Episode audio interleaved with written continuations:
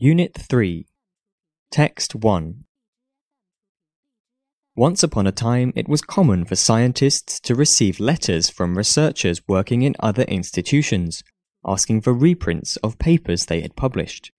It was the usual practice in those days for journal publishers to furnish authors with a couple of dozen such reprints, precisely for this purpose. But if these had run out, a visit to the photocopier kept the wheels of scientific discourse turning, and though it was technically a violation of copyright, no one much minded. Then the World Wide Web was invented, initially, as it happens, with the intention of making it easier for scientists to share their results. And everything changed. Now, any scientist worth his grant has a website, and that site will often let the casual visitor download copies of their owner's work. And though it has taken a while, some publishers have decided they do mind about this. Indeed, one, Elsevier, has been fighting back.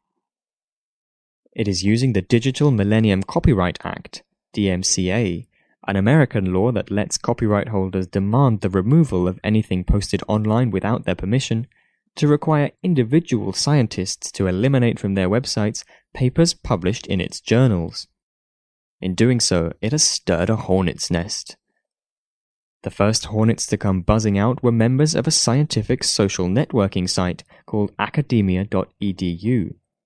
In early December, they started receiving emails from academia.edu informing them that some of their papers had been removed from the site in response to DMCA requests from Elsevier.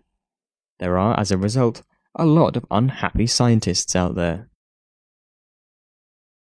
Elsevier seems to have the law on its side, but culturally it is on trickier ground, given the ubiquity of current practice. As Thomas Hickerson, the University of Calgary's chief librarian, puts it, requesting such removal seems at odds with the nature of an academic enterprise, in which the sharing of research information is an essential element. The short term response from scientists and their employers seems to be that if Elsevier persists, they will try to find legal workarounds. As the University of California points out, it is usually only the final version of an article, as it appears in a journal, that is covered by publisher's copyright. Many universities run repositories in which the drafts can be deposited for anyone to read.